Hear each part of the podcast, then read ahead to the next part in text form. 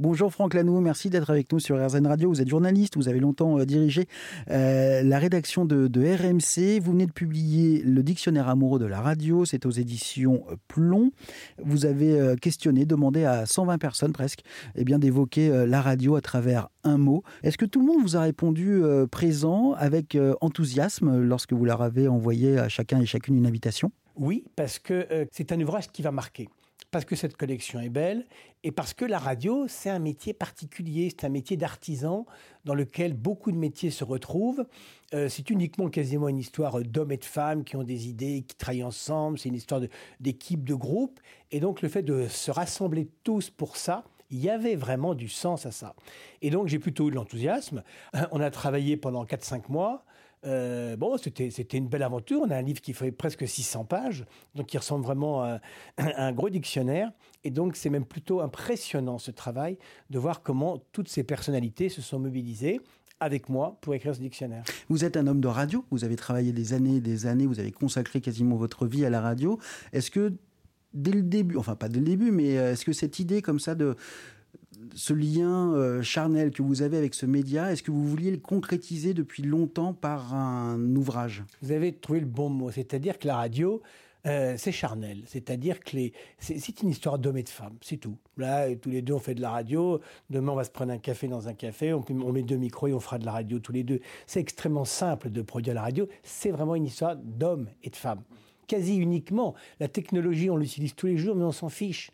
Euh, ça marche, ça marche toujours. Et le plus important, c'est les idées, c'est la créativité, c'est la façon de sélectionner des informations, de sélectionner des disques, d'enchaîner des disques, d'enchaîner des informations, d'ouvrir des débats, de conserver une liberté d'expression comme on aime bien dans notre pays. C'est ça qui est important, c'est ça qui fait la radio.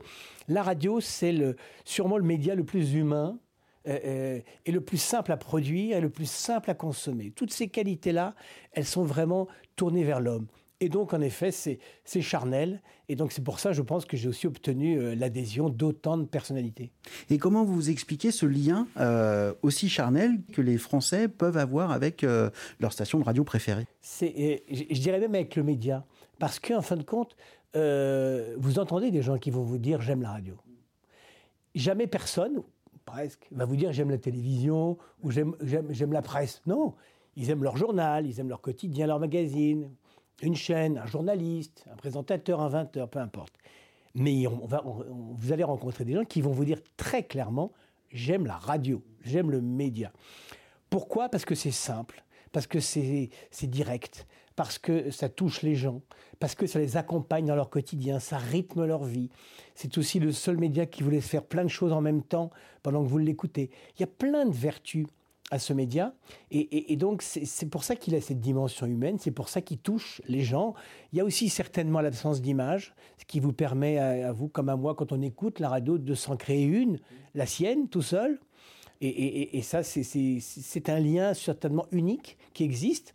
C'est pour ça que ce dictionnaire amoureux est presque, il aurait dû être le premier, parce qu'il y a une relation même euh, assez étonnante entre le livre et, la radio. Ce sont les deux seuls qui n'ont pas d'image animée. Ça paraît bête, mais, c'est un élément. tout le reste, euh, on, vous impose quelque part des images animées qui, qui vous occupent la tête, qui vous distraient, qui vous, qui vous empêchent même parfois de réfléchir.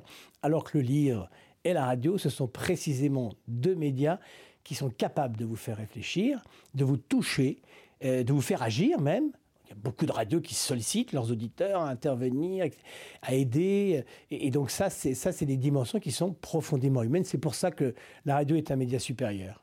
Merci beaucoup, Franck Lanoux. C'était avec plaisir. Merci de nous avoir parlé de, votre dictionnaire amoureux de la radio, paru aux éditions Plomb. Tous les détails sont à retrouver sur erzen.fr.